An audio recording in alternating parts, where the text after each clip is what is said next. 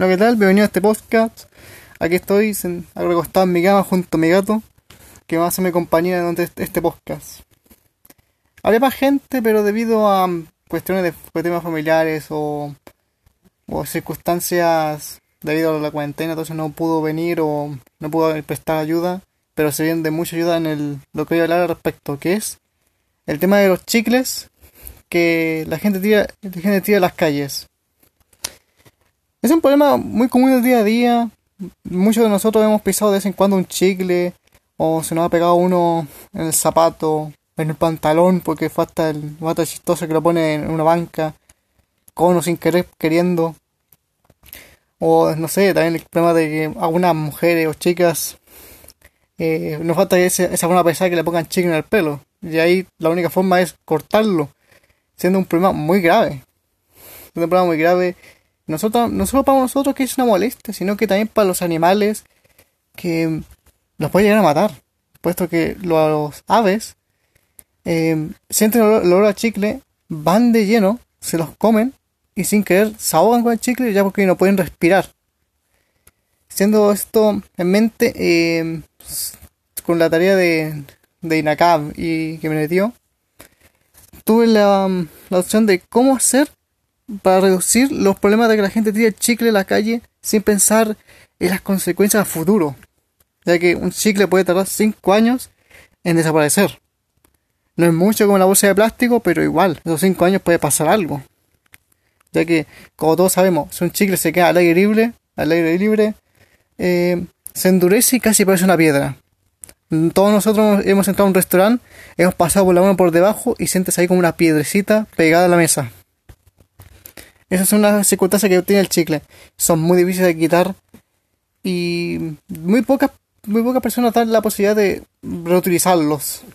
Lo más conveniente para esto sería tragarlo o tirarlo a la basura o en un recipiente especial.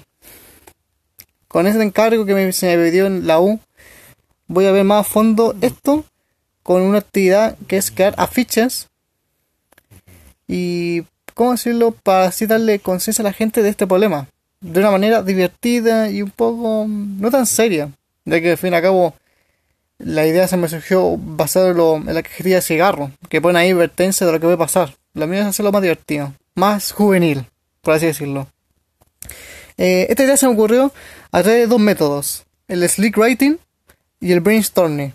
El sleep writing es el método en el cual eh, tú vas a dormir con una problemática en la cabeza. Y ahí, donde toda la noche sueñas con la solución. Creo que todos nosotros hemos pasado por algo así, de que durante el día tenemos un problema, después durante la noche cuando soñamos se nos viene la solución en la mente. Eso, eso vino. Aunque esta solución fue más de imagen y no de frase, porque cuando soñé, eh, lo que me más me recuerdo fue y anoté es eh, un zapato pisando chicle y que el zapato tuviera una carita.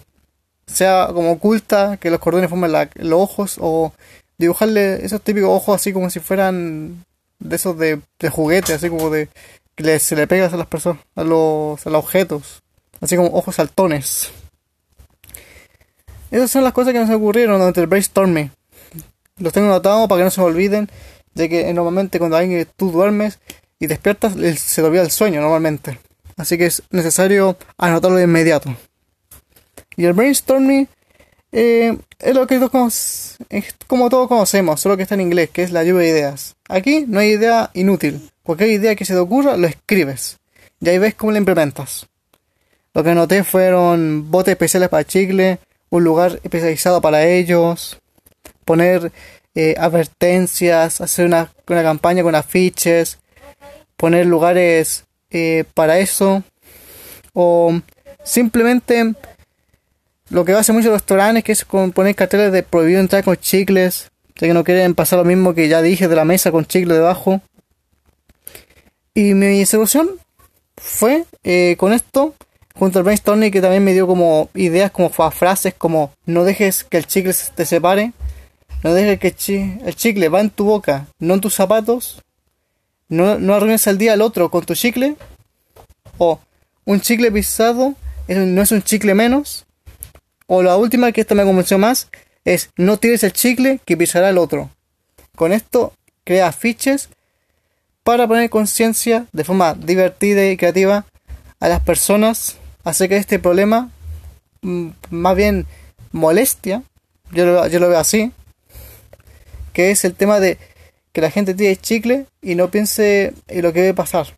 Ya dije, es una molestia para nosotros y una y un peligro para los animales o para el medio ambiente también. Con esto em, me despido. Espero que haya gustado este podcast. Ha sido un poquito más largo que el otro. Así con esto me, me retiro. Buenas noches.